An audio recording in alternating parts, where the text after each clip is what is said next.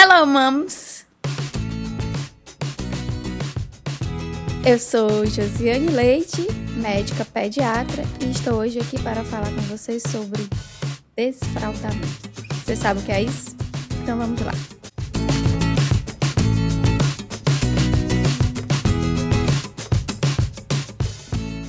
Entre 1 e 3 anos de idade, a criança passa a ter consciência de que a bexiga está cheia e que ela está prestes a fazer xixi.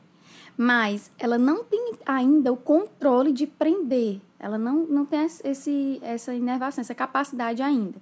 Então ela avisa a mãe que quer urinar e antes mesmo de a mãe se aproximar, ela já urina ou evacua. O controle de prender de controlar o xixi ou o cocô é influenciado por muitos fatores, né? Há fatores orgânicos, que é o próprio amadurecimento do bebê, educacionais, ambientais, sociais, quando a família está passando por algum problema ou quando a criança está passando por alguma transição, uma mudança de casa, início de uma escola, mudança de escola, isso tudo pode influenciar nesse controle da da continência.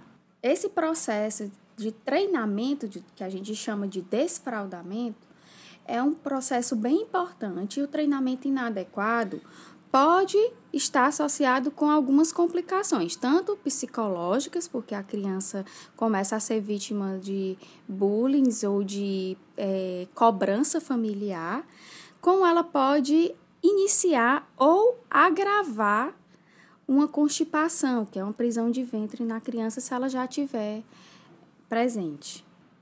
A aquisição dessa continência, que é essa capacidade de segurar o xixi ou o cocô, é, normalmente segue um padrão evolutivo. Como é isso? E no começo a criança adquire o controle do cocô, o controle fecal noturno, então ela para de evacuar à noite, de fazer cocô à noite, depois, ela controla a evacuação no período do dia. Só depois ela vai começar a, a controlar o xixi durante o dia e depois de seis meses a um ano, depois que ela adquire o controle do xixi do dia, é que ela vai ter o controle do xixi durante a noite. Mais ou menos por volta de 3 anos de idade, a maioria das crianças já está é, controlando o xixi e o cocô durante o dia. Depois que a criança está controlando bem durante o dia, ela pode ter uns escapes uns de durante o período de seis meses. Quando isso acontecer, não é para você achar que ele fez xixi porque quis, porque ele já sabia e agora ele está fazendo, certo? E não permita que ninguém da sua família argumente isso com o seu filho. Esses pequenos escapes acontecem, gente, faz parte do processo de aprendizagem. Nada de pressionar as crianças. E aí, doutora, quando é que eu tenho que iniciar esse desfraudamento? Esta é uma pergunta muito importante. Esse desfraudamento deve ser feito quando o próprio bebê der sinais de que ele está preparado para isso. Então, não adianta começar isso precocemente, porque não vai ter resultado. Vai ser estressante para você, mãe, e vai ser estressante para o bebê. Então, lembre-se da capacidade motora do bebê, o próprio desenvolvimento do bebê. Ele só consegue é, controlar a partir de um ano, um ano e seis meses. Então, antes disso, não pressione a criança. E quais são os sinais do amadurecimento? De que esse, essa criança está é, apta a fazer o desfraudamento? Você vai observar o aumento do intervalo em que a fralda está seca. Então, é um parâmetro bem importante. Se ela passa o dia e fica um intervalo grande com a fralda seca, significa dizer que ela já está é, dando sinais de que ela está pronta para o desfraudamento. Outro sinal, quando ela reconhece que a fralda está molhada ou com fezes. Então, ela vai lá e já avisa para você, é, ela, ela já entende que aquilo tem que ser limpo. Então, ela já avisa, já dá sinais de que aquilo está incomodando. Quando as evacuações da criança estão regulares e previsíveis. Digamos que é uma criança que tem um hábito intestinal bem regular e ela faz cocô todos os dias após o almoço. Então, para essa criança, você também pode fazer, porque você já está habituado a saber qual é o horário em que ela vai evacuar. Então, é um, um momento de fazer essa introdução e esse ensinamento para a criança. Ou quando a criança já comunica a necessidade de usar o banheiro, ela já diz Lembre-se, ela vai dizer: Eu tenho, vou fazer xixi. E antes que der tempo você se levantar, chegar perto dela, ela já fez a, o xixi. Então, é, é um sinal de que ela já está sabendo em que momento ela vai fazer xixi, tá? Outra coisa interessante é observar que a criança ela não sabe diferenciar bem o que é o xixi e o cocô. Então, muitas vezes ela vai dizer que quer fazer xixi e quando você vai olhar é cocô e vice-versa. Quer fazer cocô e quando você vai olhar é xixi. Não pressione a criança. Ela não ainda está em aprendizado e ela não tem coordenação ainda para saber. Então, eu vou te dar algumas dicas para você ajudar seu bebê nesse processo de desfraudamento. Dica 1. Não adianta forçar a retirada antes do tempo que a criança dá os sinais que eu já falei. Dica 2. Converse com a criança explique a importância e não perca a paciência. Sempre a conversa é a melhor solução. É o que vai fazer ela entender a importância do desfraudamento. 3. Lembrar, gente, a alimentação da criança tem que ser rica em fibra e ela tem que ingerir muita água para poder que as fezes ficarem macias e ela não sentir dor ao evacuar. Então, para facilitar a evacuação da criança.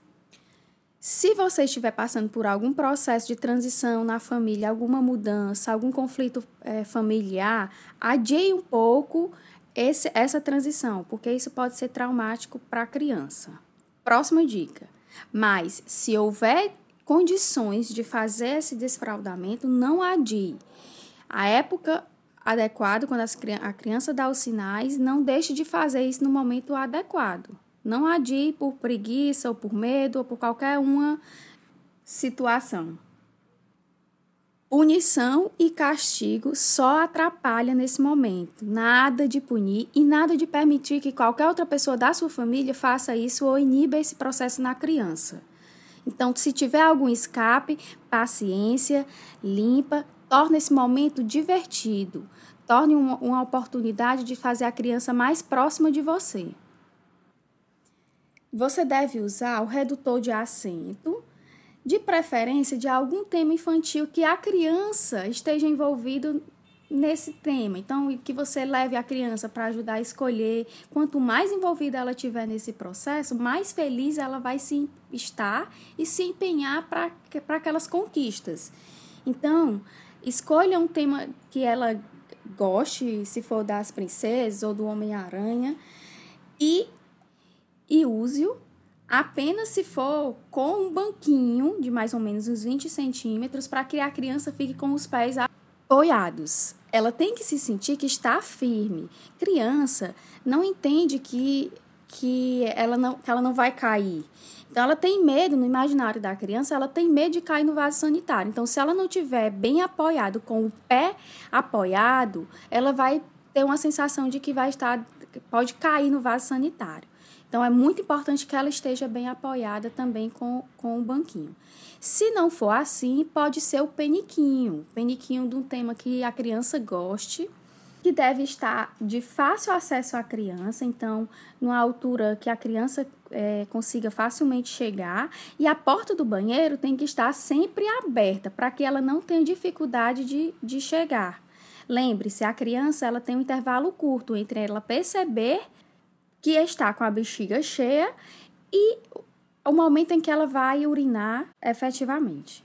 Então, Quanto mais curto for esse acesso e quanto mais rápido for, melhor vai ser para a criança. Criança evacuar no vaso sanitário, não dê a descarga com a criança ainda sentada. Aquele barulho pode assustar a criança. Após a evacuação, não esqueça de ensinar o que é muito importante: lavar as mãos após cada evacuação. Então, intensifique esse momento com o seu com a sua criança. Mesmo com todas essas dicas, essa transição pode não ter o, o sucesso esperado, mas não desanime. E nem fique triste. Espere um pouquinho e retorne esse treinamento em torno de dois ou três meses após essa primeira tentativa. Não desista. Então é isso. Qualquer dúvida que você tenha, converse com seu pediatra de confiança e veja o que mais se adequa ao seu bebê. Cada criança é diferente e a consulta com o pediatra é o que vai fazer você e ele definir o que é melhor para ele. Um beijo, mames, e até o próximo podcast.